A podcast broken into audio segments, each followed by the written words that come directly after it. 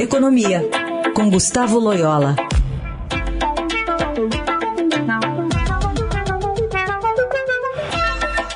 Oi, Loyola, bom dia. Bom dia. Bom, a gente está analisando aqui com lupa, né, essa questão envolvendo as novidades do programa do governo que permite a suspensão de contratos de trabalho e redução de jornada e salários que voltou e as empresas já podem aderir às medidas a partir de hoje. Foi publicado no Diário Oficial, então permitindo ali reduções de jornada de trabalho e salário de até 70% com compensação parcial pelo governo na remuneração dos trabalhadores.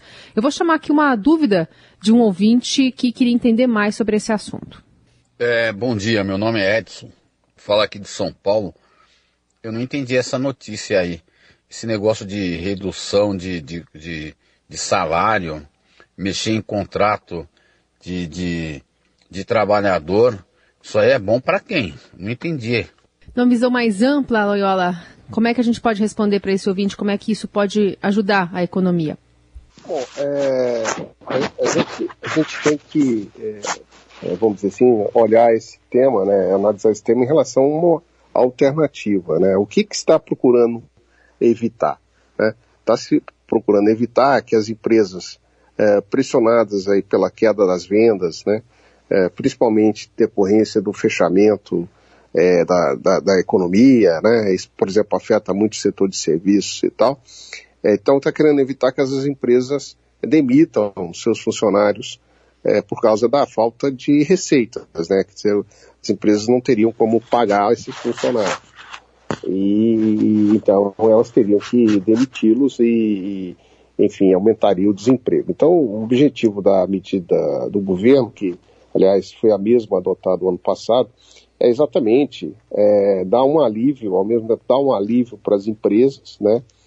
E é, manter um, uma certa renda ainda para os trabalhadores é, e evitar o desemprego. Né? Então, assim, é, tem, tem, que se analisar a alternativa. Não é uma medida adotada para que os salários sejam reduzidos. Não é isso. Não, não, se, não se, tem que se olhar essa medida em relação ao que seria uma alternativa pior para os empregados, para os trabalhadores, que seriam ser demitidos, e para as empresas, né, que também teriam todo esse custo de desligamento é, dos funcionários, depois recontratação no futuro, é, quando a situação econômica voltasse a se normalizar. Né? Então, é, é, é assim, é, um, uma, é, é, uma medida que não, não é o ideal, evidentemente, é que tivesse é, os, os empregos continuassem é, disponíveis e as pessoas não sofressem redução de salários, mas na realidade tem que se olhar uma realidade que para muitos setores, não são todos os setores, mas que para muitos setores é, tem sido muito difícil, né, por causa da pandemia. Agora, Loyola, você tem falado muito aqui da demora que houve, né, no, na volta do auxílio emergencial.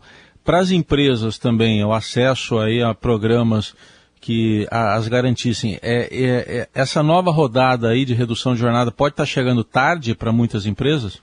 Sim, é, houve de fato uma demora, né, por causa de toda aquela dificuldade é, da tramitação do orçamento, né, que foi realmente é, um embrólio e foi um, uma coisa quase caótica, né.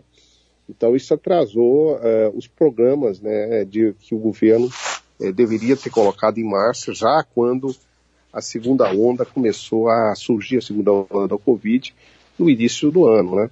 Então, nós tivemos o atraso do auxílio emergencial, né, que começou a ser pago agora, e desse programa, né, que é o programa de, de, de garantia do emprego aí, e também o, o, o, o programa de, de, o Pronamp, né, que é o programa que traz crédito para as empresas, né? Então, realmente, eh, sem dúvida, foram esses programas estão atrasados, né?